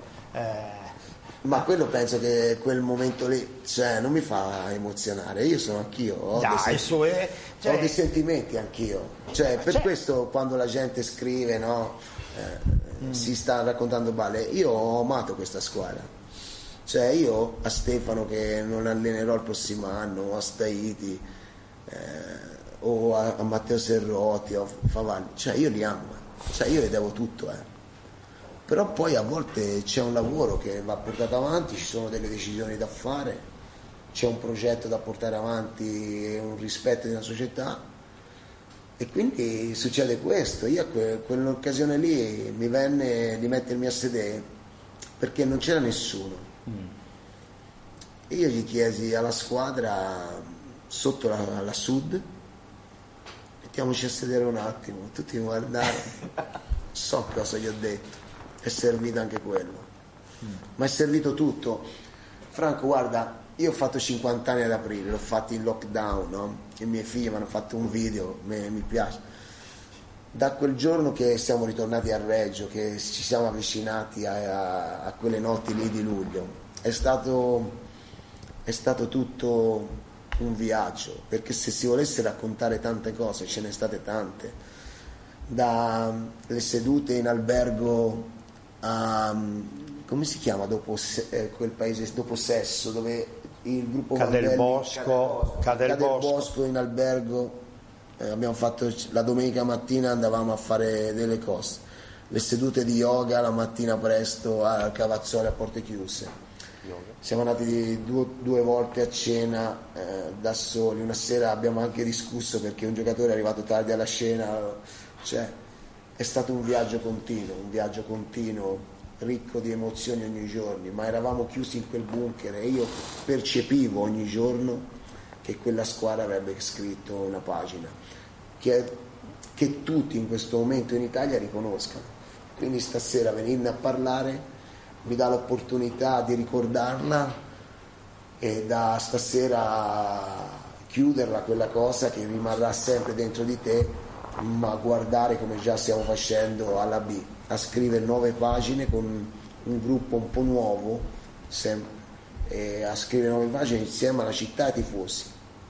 Mister, ti leggo un po' di messaggi su Facebook, dopo passiamo la palla al Cavaz, che anche lui ce ne avrà tantissimi. Ti dicono, mister, non ti preoccupare, dopo 21 anni di C non è un problema farne 5-10 di Serie B, quindi non stare qua. Ci facciamo la firma. No, no. Eh, buono, va bene. Io in tre anni voglio andare in Serie A. Oh, mamma bene. Mister, va piano. Poi ti chiedono, mister, mister, ti hanno fatto i complimenti semplici e Sarri per la promozione? Sì, sì, Maurizio, Maurizio mi chiamò dopo la vittoria e mi disse delle cose. Anche, anche Leonardo Semplice, anche Luciano Spalletti, anche eh, diversi, diversi allenatori di Serie A importanti. A proposito, non è che la squadra di Serie A, Eh, diversi allenatori dopo che era importanti. stato esonerato Sarri, magari riceve una chiamata, una chiamata da... Ma poi mister ti chiedono, Si volevo divertire. Ti chiedono se i giocatori in esubero che ci sono in questo momento, a parte Scappini che quindi ha firmato oggi per il Moda, Che pot- Favale. e Favale potrebbero eh, essere di nuovo reinseriti. In questo momento ni- lì non sono in esubero, bene chiarire, non sono in esubero, sono giocatori della Reggiana che eh, si stanno allenando con lo staff tecnico della Reggiana, il mio secondo Renato Montagnolo, i miei preparatori, stiamo cercando di dare a loro la migliore assistenza possibile, anche se non è facile. Il comportamento è straordinario, c'è condivisione, dispiace, lì in questo momento c'è eh, Favalli, Lorenzo Staiti e Santo Vito, più Matteo Serrotti. Credo che le strade eh, si dividano e non credo che ci saranno ripensamenti su... C'è stata un'idea di tornare indietro su Boltolini perché riteniamo il, il profilo giusto per noi. Sulle altre penso che le strade, e ripeto, lì dentro eh, ci sono giocatori al quale sono legatissimo, Lorenzo è, è- è straordinario per quello che abbiamo fatto insieme, Favalli uguale per quello che ha avuto. Ripeto, c'è un giocatore come Matteo Serrotti che io volevo anche confermare, ma giustamente la società abbiamo, ha fatto un ragionamento e quando c'è condivisione fra me e la società c'è tutto questo e si sposa il discorso. Ti faccio l'ultima domanda, poi passo la palla a Cavaz. Eh, mister ha detto qualcosa a somma per la presa in giro per lo schema con la bottiglietta invece della classica lavagnetta? Perché non so se hai visto il video, ma insomma è stata anche una presa in giro simpatica. No, però ecco, secondo me non è stata una presa in giro, perché poi dopo ha l'ha anche fatto i complimenti, perché in quel momento non hai la lavagnetta e è riuscito a trovare il sistema per momento farsi lì- capire, ha detto così dopo. Quando in quel momento lì noi avevamo una difficoltà che la Ribi aveva capito che noi lo andavamo a prendere in un modo e dall'altro gli avevano comunicato di, di cambiare, di spostarsi e di abbassarsi e, quindi a quel punto io avevo bisogno di far vedere a Paolo, a Andrea e ad Ale che dovevamo muoverci in un altro modo per, per cercare di arginare quella situazione lì. Mi venne, io avevo le bottigliette, mi venne di fargli le bottigliette, ma quando tra te e la squadra c'è dialogo, c'è empatia, che tu faccia le bottigliette, che tu faccia la lavagna, che tu faccia il computer, non cambia, la squadra capisce. Se te- tra te e la squadra non c'è empatia, tu puoi essere anche il super tecnologico del mondo, la squadra non ti ascolta. Io in quel modo, in quel momento potevo metterci in terra qualsiasi altra cosa, la squadra avrebbe capito qual era da fare, perché c'era, c'era feeling, c'era dialogo, c'era empatia totale, c'era sentimento, c'era emozione, quindi tu dicevi, loro ascoltavano. Per questo ti dico, ho avuto veramente la fortuna, abbiamo avuto io, la squadra e lo staff tecnico, la fortuna di avere una grande squadra. Comunque io in quel, in quel momento lì che de- del- della sospensione c'è la differenza tra il tuo e l'altra sospensione, perché l'altro allenatore parlava con due giocatori, i tuoi guardavano, erano tutti eh, fermi allenatore di cavallo e, ascoltavano loro era una grandissima squadra, punto. Il Bari era una grandissima squadra. Il Bari era fortissimo. Vabbè, sulla, sulla carta Il Bari era una squadra fortissima, secondo me eh, noi abbiamo fatto bene, tu e tutti, quindi Mister, secondo me se un po' ho capito in questo anno avevi- avresti tra virgolette, più paura della Carrarese che del Bari. sicuramente io quando, quando la Carrarese pareggiò all'ultimo minuto non mi, mi si raffreddò perché io volevo incontrare il Bari. Aveva, aveva già No, capito che E il Bari la Anch'io, la. Carrarese ci avrebbe creato dei problemi, so io perché e quindi sappiamo noi, noi, io, noi, sappiamo noi, io, lo staff, eh, che sarebbe stata una partita più difficile. Nel momento che venne il Bari, che era forte, forte, forte, però sapevamo che già potevamo giocare, così è stata e così eh, rimane una bella gioia. Quindi la partita col Bari è anche servita a una cosa, far capire a tanta gente, ai tanti tifosi della Reggiana, che non esistono delle decisioni prese a tavolino nei famigerati palazzi. Perché diciamo la verità, c'è stato annullato al Bari un gol che onestamente ai più subito non era sembrato il fallo di mano. Se volevano agevolare il Bari, tranquillamente avrebbero concesso questo gol e non ci sarebbe stato nessuno scandalo. Nessuno voleva il Bari perché si diceva che avrebbero favorito il Bari, perché il Bari doveva andare su, perché avrebbero fatto tutto per il Bari e cose di questo genere. Non è vero, non è vero, il calcio ha ancora fortunatamente qualche risvolto pulito e lo ha dimostrato Reggiana Bari con la Reggiana che ha vinto meritatamente sul campo e che al Bari è stato annullato un gol perché era da annullare. Punto, non c'era.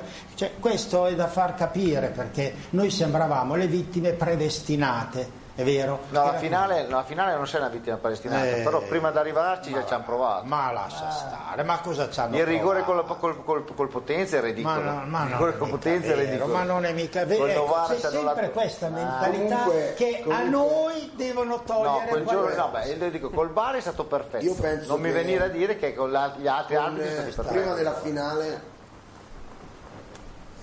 un grande elogio alla società, al direttore che eh, poi mi devono spiegare a Modena quando a volte quando hanno detto ma a Modena Tosi avrebbe bisogno della statua A Modena si sono Cioè, impiccati. statua- ma a volte ridono, no?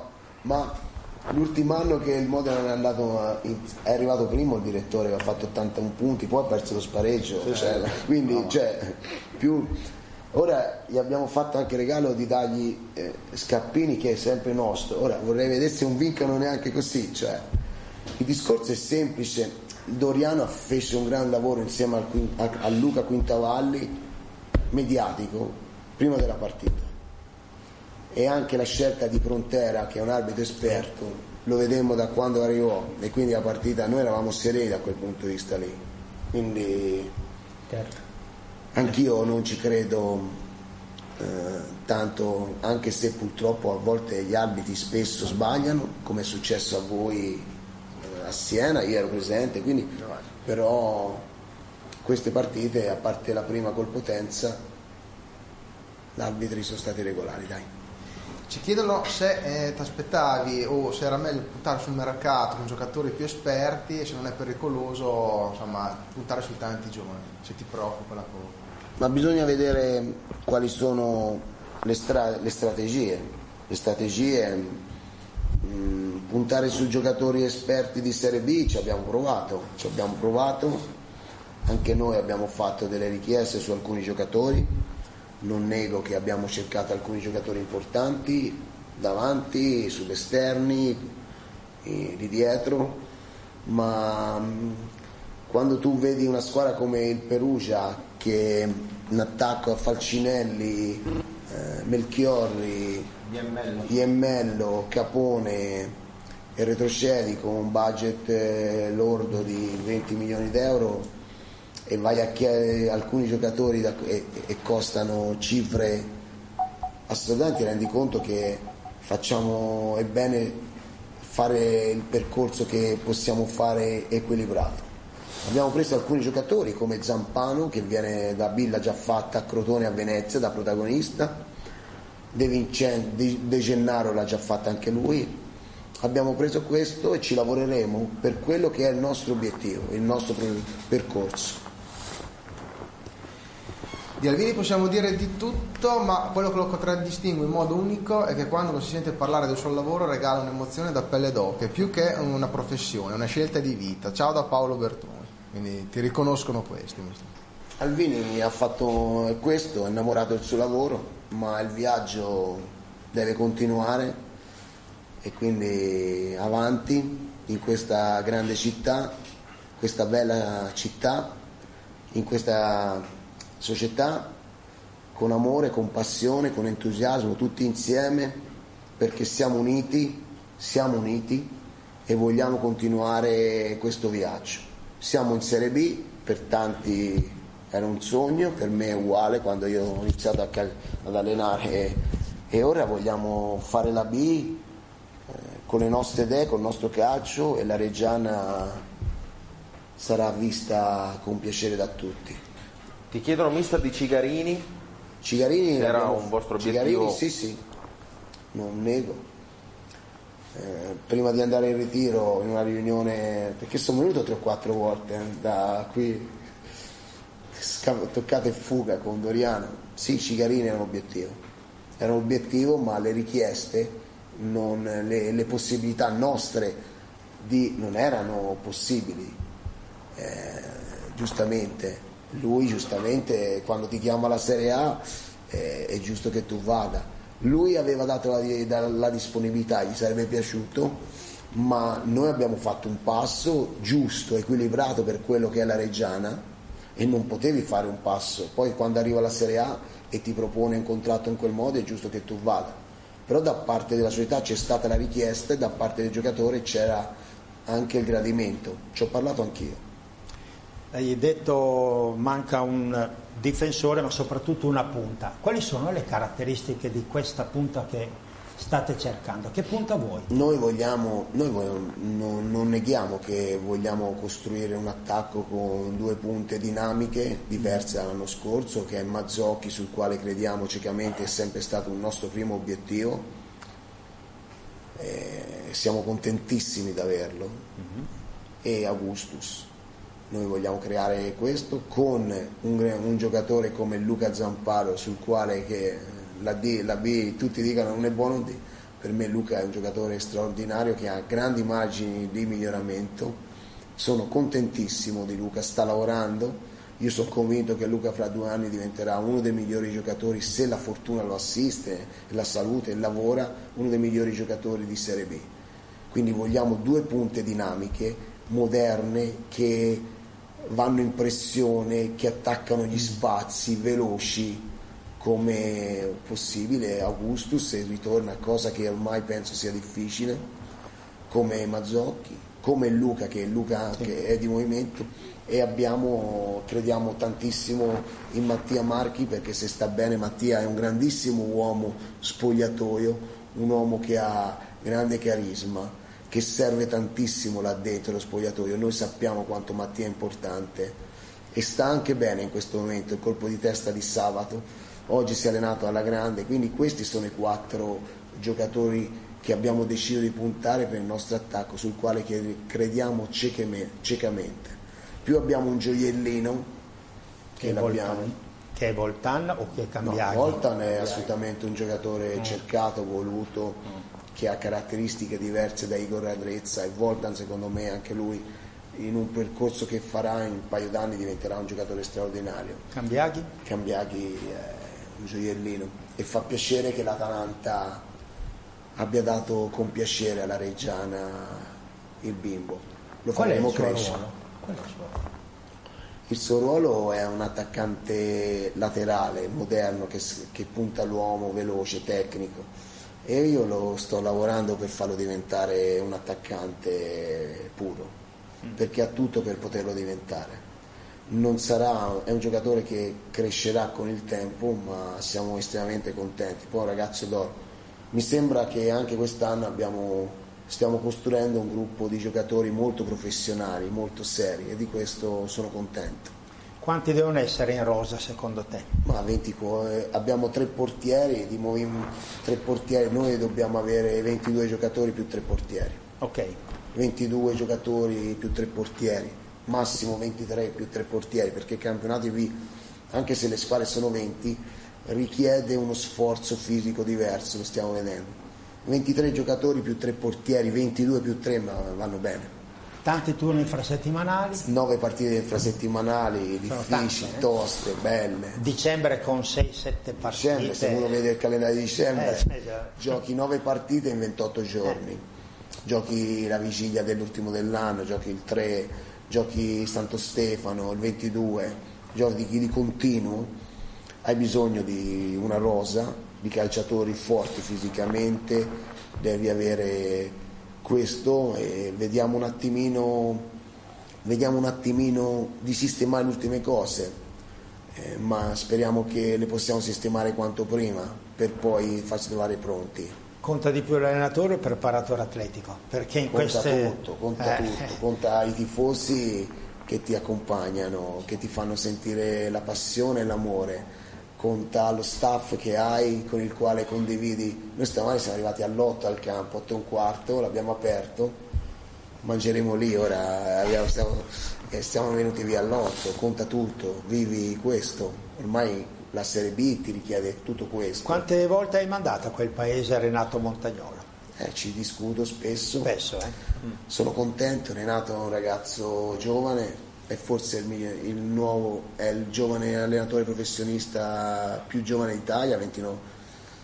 Però quest'anno lo staff ha altri due ragazzi giovani perché eh, io devo dire la verità, ho trovato qua Damiano Bertani, 26 anni di Reggio, è un ragazzo che, che è fortissimo. È match analyst, Damiano, del quale sono estremamente contento ho portato un ragazzo di, di Arezzo, un avvocato che amante del calcio, che anche lui ha 26 anni.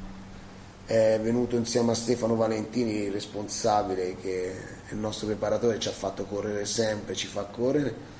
Per la forza Giovanni Bonocore, che è un- un'eccellenza da questo punto di vista, e per la, e per la potenza metabolica Andrea Vieri quindi è uno staff giovane che lavora, è unito e conta tantissimo. Ci abbiamo Michele Malpeli che è tutto fare eh, insieme a noi. No, noi siamo uniti, stiamo creando questo e quindi vogliamo continuare. Bisogna esserlo anche nel momento delle sconfitte, perché sai esserlo adesso è facile, lo sai anche tu, cioè gestire le vittorie come abbiamo fatto quest'anno eh, è adesso che da adesso in poi che si deve essere uniti. Ma io personalmente chiedo questo alla città, chiedo di innamorarsi di questa squadra, di accettare il percorso che vogliamo fare perché noi abbiamo le idee chiare per quello che vogliamo fare. E quello quando raggiunge, se raggiungeremo vogliamo quell'obiettivo bene. Mister, ti faccio una domanda, intanto ci dicono che il bomber, il buon Luca, era un portiere, quindi nel caso doveste avere ancora dei problemi con, de- con il portiere, Sì, ma non è, se non è il caso, perché nel caso. io ruzzolo adesso. Poi ti volevo chiedere, la figura di Brodic dell'anno scorso, chi l'ha pensata e... abbiamo pensato io e Doriano noi avevamo scelto Scappini Marchi come attaccante e avevamo Rodriguez poi Rodriguez decise improvvisamente senza mai voleva solo giocare non gli interessava soffriva eh, la panchina soffriva il ruolo di non era, era titolare noi ci trovavamo e poi prendemmo l'ultimo giorno Calbo l'ultimo, una settimana prima Augustus. Quindi noi a un certo punto venne fuori il problema di Stefano Scappini e si fece male anche Mattia Marchi. Quindi andando via Rodriguez noi rimanemmo con, con un solo attaccante che era Augustus. A Vicenza giocaste Quindi noi centravanti. e vedevo la gente che criticava perché devi giocare con due punti, ma se non c'erano in quel momento potevo mettere Luca. Cioè, a volte è buffa la situazione, è buffa, come quando uno dice hai litigato, ma le cose le sappiamo noi che non sono vere. Allora noi a quel punto andremo, andammo a cercare tra gli svincolati, tra gli svincolati un giocatore che aveva delle car- particolari caratteristiche. E io devo dirvi la verità, per quello che è servito e per tutto ha fatto quello che noi avevamo chiesto. Punto. Quindi Perfetto. perfetto. L'ultima è cosa servito che- tantissimo perché se avessimo messo dentro l'altro giocatore che volevamo prendere forse nasceva qualche incomprensione del gruppo, invece Bodric è stato al suo posto in maniera educata, gentile e ha fatto il suo servizio quando serviva. Punto. L'ultima cosa che ti chiedo, che ce l'hanno chiesta anche in tanti, se sei contento intanto che quest'anno ci alleniamo finalmente al Cavazzoli e ti hanno dato l'opportunità di essere comunque l'unica squadra ad allenarsi di sopra, quindi non avrai eh, qualcheduno che ti dica mister si alleni nell'altro campo, che questo si deve allenare anche un'altra squadra. Vedi, quando io dico la Reggiana deve puntare, allora la Reggiana per costruire qualche cosa deve crescere anche da questo punto di vista qui, perché tutto è facile parlare al di là delle situazioni quando non conosciamo le cose. La Reggiana non può allenarsi al Cavazzolo in Serie B, cioè è l'unica soluzione che ha e quindi va bene, va bene. Noi lo stiamo cambiando completamente, ci siamo costruiti il nostro laboratorio, il nostro studio con tutti i programmi per studiare tutte le situazioni, ci siamo costruiti una palestra, ci stiamo costruendo un posto per mangiare, tutte le sale mediche nuove, stiamo rivoluzionando, però devo dirti la verità, i terreni eh, è una cosa che sono improponibili per una squadra di Serie B. Non mi lamento, però non ti puoi allenare. Cioè, eh, francamente per la Serie B il, livello, il campo per allenarti un gocciolino, ma io sono fortunato perché almeno ce l'abbiamo qualche cosa, non mi lamento, però quando tu vuoi far bene devi crescere anche da quel punto di vista lì e piano piano questa società, questa società piano piano metterà a posto anche quello. Quindi grandi meriti per quello che sta facendo. Grandi meriti, però un percorso si costruisce con il tempo e quindi anche campi di allenamento sarà una situazione che prima o poi deve essere sistemata. Cavazzoli va bene, ma bisogna farci delle migliorie, per forza, se vogliamo ambire a qualche cosa di importante. Sono stato chiaro? Mister, ci chiedono se hai valutato quest'anno, valuti, potresti valutare un cambio di modulo o se sei... Sì. Sì, ci stiamo lavorando e penso che già la prima di gioco campionato, vista anche le assenze, lavoreremo in maniera diversa. Non voglio, eh, però sì. Poi vediamo, può darsi anche di vedere qualche cosa di diverso, però ci stiamo lavorando. Padova sarà Non voglio dare pro- tanti vantaggi, però è la verità. prova generale Padova o no? No. O dopo pensi di fare un altro... La faremo un'altra giovedì. Ok. Ne faremo un'altra giovedì anche perché eh, Padova, vediamo, speriamo che arrivi un attaccante in più. Non neghiamo che eh, Doriano sta provando di tutto, gli sforzi anche sopra le possibilità di riportare Augustus. Se non arriva Augustus arriverà un altro attaccante con caratteristiche veloci, dinamico. Questo. Esatto, no, ci stanno chiedendo in tanti, magari sono collegati tardi, in tanti di, di Carbo e insomma, abbiamo già detto che ci- si sta provando in tutti i modi a riportarlo a Reggio, insomma, quindi è È un obiettivo fin dal primo giorno che ci siamo ripartiti, è lui di riportarlo perché riteniamo che sia il percorso giusto e con le nostre attaccanti, con Mazzocchi, Marchi e Zamparo e Cambiaghi può essere un, un attacco diverso che quello che vogliamo fare in Serie B. Speriamo che torni Augustus, ma se non c'è lui, Biasci potrebbe essere un prospetto che va bene. Biasci l'abbiamo valutato, ma i costi sono enormi e quindi poi il Carpino ha detto che non lo dà, la Reggiana se lo tengano loro. Mister ti saluta anche Carmelo Salerno, tra l'altro che è collegato con Facebook. Io ti volevo proprio fare questa domanda: che importanza ha avuto Carmelo Salerno, così come Giuseppe Fico? Eh, così erano i coordinatori diciamo, dell'area tecnica e quindi erano molto spesso volentieri a confronto con voi per i campi, per, per tutto. Io non vorrei fare distinzioni, cioè tra Doriano che è il mio punto di riferimento, patron Romano Amedei che è straordinario, presidente Quintavalli che durante il lockdown ma durante tutto l'anno è stato fondamentale anche a livello comunicativo e tutti i soci, cioè ieri è venuto Giuseppe Fico al campo, viene, ogni tanto arriva, eh, viene sempre a salutare. Io quando li vedo sono contento, non c'è assolutamente. Carmelo è stato importante perché anche lui ha fatto tanto dal punto di vista organizzativo, ha cercato di sistemare le cose. Io quando li vedo sono contento. Parlo con Doriano esclusivamente di calcio, accetto le battute di, di Romano, fa piacere, ma quando li vedo insieme, che parlano, a me fa piacere perché vorrei che loro eh, siano uniti e portino avanti, avanti questo sogno della città, questo viaggio. Quindi per me sono tutti importanti e sono molto contento di quello che stanno facendo e di que- sacrifici che stanno facendo per portare avanti il calcio a Reggio nel miglior modo possibile. Grandi meriti alla società. Poi se, se a novembre le cose non vanno e mi cacciano potrò dire che sono state teste in capo. Però a oggi devo dire che il nostro viaggio è stato un viaggio bello e che continua.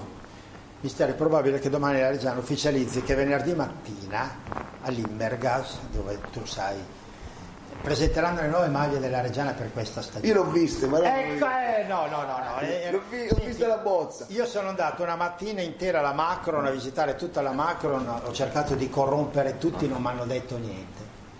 Aspetta, siamo qua che pendiamo dalle tue labbra. No, no, no, non vorrei fare uno sgarbo a- all'addetto stampa Andrea Montanari che è straordinario per l'impegno che dà e la professionalità.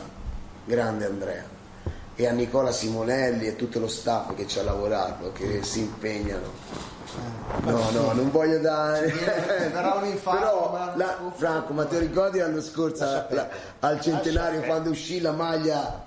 Tu, cioè, poi francamente, eh, quella maglia lì è la maglia della vittoria. Poi, Cioè, quella maglia lì ha fatto due su due. eh. È bellissima quella maglia lì.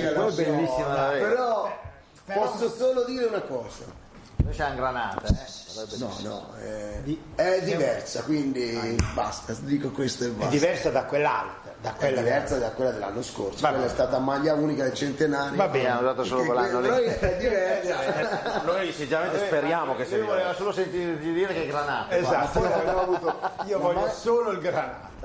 la maglia del centenario. quelli? Eh, quindi- Comunque è bella la maglia centenario perché è molto Il bella. centenario ce l'ho, ce l'ho a casa e co- Umberto se la mette per fare il portiere. Oh mamma, cioè, i figlioli sono innamorati. Vi racconto questo. Ieri è andata a scuola il mio bambino e mi ha detto, la tata mi ha telefonato e mi ha detto, ma lo sai che la mia moglie mi ha raccontato, lo sai che ha detto Umberto? Oh, mio papà è andato in Serie B, quindi state lì. Gli hai dato la mascherina della Reggiana? Sì, hanno la mascherina, andavano al mare con la mascherina, Eh, tutta la, la felpa. Bella, dai. Beh, beh, è giusto Eh, così, ci fantastico. mancherebbe altro. Fantastico. Tra l'altro quest'anno sono venuti in pellegrinaggio due reggiani che hanno girato, mh, da quello Avete che c'è fatto scritto, piangere mia madre. tutto il paese girando con la maglia e la sciarpa della Sì, a reggiana. me mi arriva un messaggio, "M- Massimiliano, ma chi sono? C'è due tipi che viaggiano col cuscecchio con la maglia e la reggiana, ma chi sono?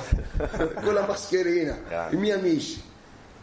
Ma è bello, ma è bello. Cioè, queste sono cose che ti rimangano dentro, che ti rimangano dentro. Ah, ma sa- ma sai quello che hai combinato, E che te? quindi, Eh, e oh. che quindi quando... eh, quindi bello. Vabbè. E però ora, ve lo dico, ora si lavora su tutto un progetto nuovo e la testa, la concentrazione, l'amore, la passione per questo lavoro va tutto a quello che faremo d'ora in avanti, accettando tutto, consapevoli di quello che troviamo delle difficoltà. Però sicuramente le idee sono chiare e non vogliamo fermarci. Va bene. Dai Luca, gli ultimi messaggi, poi dobbiamo chiudere perché sono già le 10. Ma eh, qua girano allora tre nomi per il mercato, Ale, che ne, li parlano intanto, io te li dico tutti e tre, vediamo. Pazzini, Sinigardi e Simmeri. O Sinneri. Pazzini non è mai. È stata forse una... Non da dove si Non so, ne parlano da, da inizio agosto. eh, di- Allora, mi avete, de- avete chiesto di, Ok. di- del mediano, questo di- Cigarini. Cigarini ho detto le cose come stanno. Pazzini non esiste. Sirigardi non lo so, assolutamente. Simeri sì. Simeri una è un obiettivo chiaro del mercato. Punto. Certo. Se non viene Calvo può essere una scelta. Ah, e poi parlano, oggi è uscita su tanti siti la notizia di questo giovane D'Alessio. ma- Non so chi sia, non mi risulta assolutamente. A posto. Cioè, Anche come altri, non nomi, come mister. altri nomi sono usciti caso, ho letto caso perché amico, ma Caso, ma per l'amore caso sì. Sì. Lo sai Franco? L'anno scorso l'abbiamo cercato. Lo consideriamo un buon giocatore. Sai la sua caratteristica, non fa mai gol, eh? no, Doriano l'ha chiamato ha detto no, ma io non, non ritengo Reggio. E allora Ah no? No, lui scelse poi Arezzo. sì, beh, sì, è ha andato ad Arezzo? dato ad Arezzo. No, no, ma l'avevamo cercato. Però un buon giocatore, l'ha Sì. preso un buon giocatore. Della Però quest'anno non esiste proprio. Primavera della. Fiorentina. No, Simeri è un obiettivo. Sì, sì. beh, Chiaro e tondo. mm, Certo. Il difensore che vogliamo non lo- Esperto. esperto, però non è mai uscito il nome. Bene. Sgarbi lo volevamo. Sgarbi lo volevamo. Garbi è un Sì. Lo volevamo ma inarri- inarrivabile. Va bene, sei stato. Io ti ringrazio ancora una volta, soprattutto per la tua sincerità, veramente. È, un piacere parlare con te, devo riconoscerlo. Io non perché- non ho segreti. Esatto, non, Cioè, quando Poi sembra anche che ci dici la verità, ci crediamo anche, il problema è questo qui, che lo dici in un modo che, che- che veramente ci fai quasi credere a quello che dici. Eh, l'altro ci dicono che un ragazzo ci scrive vorrei dire al mister che ho tutta la squadra davanti a me al ristorante li vedo già carichi sono un bel gruppo mister numero uno quindi No, sono contento, ho saputo che andavano a cena e mi fa piacere. Stiamo costruendo qualche cosa in un campionato difficile, ci dobbiamo lavorare, ma, ma stiamo lavorando. La tavola per il gruppo è importante. Ah, ma mi abbiamo messo anche il nutrizionista quest'anno. Eh, e Quindi- negli esterni Poi via, che volete? Se c'è qualche altro messaggio risponde, poi vi lascio. veloce che dobbiamo chiudere, vai. ma eh, allora eh, ma ci fanno dei gran complimenti di, di altri nomi non ne vengono ah qualcuno No, prima hai parlato di Serie A, si è scatenata la Toto Squadra, chi, era, chi ti ha cercato in Serie A, tutti lo sapevano, ma hanno fatto almeno 10 nomi diversi, quindi sono stati fuori Non lo sa praticamente. nessuno. Qualcuno ci avrà preso, ma hanno tirato 10 nomi diversi, quindi È una cosa che Salvini, mia moglie e, e un'altra persona e basta. Quante volte è venuta tua moglie a Reggio? Una, una volta, due Sì? volte. Non di più. No, è venuta eh, per la scena che abbiamo fatto all'Ulmedo Sì? e una volta durante il campionato con, con il Gubbio. Ha una mm, azienda vinicola? La famiglia produce vino, sì. Sì? Vino, olio, sì. Cosa? Quale? Che vino? Chianti, Chianti? Sì. Ah, va bene. Mi- Dai il nome. sì, ma non se ne occupano loro. No? No, no, no. Tua moglie c'era già abbastanza del- de- della tua famiglia. È un problema, poi eh, già io sono, Tu sono un mai, problema. io sono un problema. Ah, Quindi chi- grazie. chiudiamo con questo, un nome per la squadra rivela- rivelazione che lotterà per la Serie A a parte il Monza. Tutti danno il Monza quindi come grande favorito, tu come la vedi? E non so se è un nome invece, un outsider che tu vedi possibile per la Serie A. Insomma. Non posso esprimermi su questo, al momento il campionato è talmente... ma sono squadre come il Lecce, come il Brescia, come la Spal, come il Monza, come il Frosinone, come il L'Empoli, L'azione è lo stesso. come la. Serenitana sta costruendo una squadra secondo me stellare. Sono squadre fortissime, cioè non fai fatica. Ora io il campionato non io l'anno scorso avevo chiarissimo dopo un po' che noi avremmo fatto un campionato importante. Lo voglio studiare un attimino questo campionato qui. Lo stesso Pordenone che ha fatto un investimento su Dio di 2 milioni e passa di euro. Cioè, e il Pordenone l'anno scorso ha perso la semifinale. Ci sono squadre forti, la regina dei grandi nomi, il Lecce che secondo me è una squadra che non può, la Cremonese, cioè se vogliamo, il campionato è difficile. Ma noi siamo la Reggiana, siamo la Regia e avremo il nostro stile anche in Serie B. E vediamo quello che succede. Gabri, Direi che abbiamo finito, mister, intanto ti ringraziamo del, del tempo che ci hai dedicato perché non è scontato avere il mister della Reggiana, non che il mister di Serie B qua con noi in mezzo ai tifosi e a qualche di più serio che un giornalista come Franco, insomma, quindi ti grazie mille per... eh, Io sono venuto con piacere perché mi garbava parlare, ritornare un attimino all'anno scorso perché era giusto dare merito a tutti, a voi che ci avete seguito, che è stato straordinario, a voi tifosi che ci avete fatto sentire, anche a tifosi che non ci sono più, eh, che ci hanno accompagnato in quest- tanti quest'anno. E quindi mi piaceva venire qua stasera e ripassare una serata, mi mancava solo bere un bicchiere insieme a voi di vino. Qui e salutare tutti e ricordare quello che abbiamo fatto tutti insieme. Ora si chiude il percorso, si guarda avanti e ci uniamo tutti insieme per fare un nuovo viaggio e quello che sarà siamo pronti a tutto, chiaro e tondo. C'è So quali sono le regole del gioco. che ti fanno, mister ci porti a Parma? Questa è la domanda di rito. Beh, da qua ci sono, che- potrebbe capitare in Coppa Italia, è un attimo. eh. Questa è la domanda di Noi rito. abbiamo un obiettivo fondamentale che è il campionato. Noi dopo domenica col Pisa giocheremo mercoledì co- penso col Modena e quindi già sarà una partita di livello difficile. Ci la Però, Monopoli. però sì, il Modena è una squadra che non può non vincere il campionato dai quest'anno. Ah, beh, Portare Però noi siamo un B e quindi No, certo. ci devono raggiungere loro. Direi che siamo arrivati a conclusione, io saluto il padrone di casa che è Franco Tosi, quindi grazie per aver fatto questo mash-up tra la nostra trasmissione e la- e, e la tua. Ringrazio il bomber, detto Luca per gli amici, Grazie, grazie. grazie a Massimo Cavazzoni Grazie a te. e grazie soprattutto alla Reggiana Calcio che eh, come sempre al solito collabora con noi. Vi lasciamo con un filmato che veramente tocca il cuore di tanti tifosi e ricorda un nostro amico che è il Plat, che è Alessandro. Ce chiesto alcuni messaggi se lo, lo ricordavamo, e l'abbiamo tenuto per la fine. credo. Sì, l'abbiamo tenuto per la fine della trasmissione e... Posso dire una cosa? Certo, certo. Era un- Alessandro era un caro amico che in que- io l'ho ricordato perché ho ancora l'immagine di lui che si mette davanti il pullman mentre noi arrivavamo al Giglio, quelle sono immagini che ti rimangono e quindi era il minimo che noi potevamo fare, io potevo fare e la squadra poteva fare, ricordare come altri che... e quindi questa serata qui è anche per loro secondo me. Grazie. Esatto, quindi Grazie, dedichiamo a Barbara, che è la sua, la sua compagna, a tutti i tifosi che lo conoscono e alla famiglia e al fratello, quindi Platz è sempre con noi. Grazie mille, buona serata.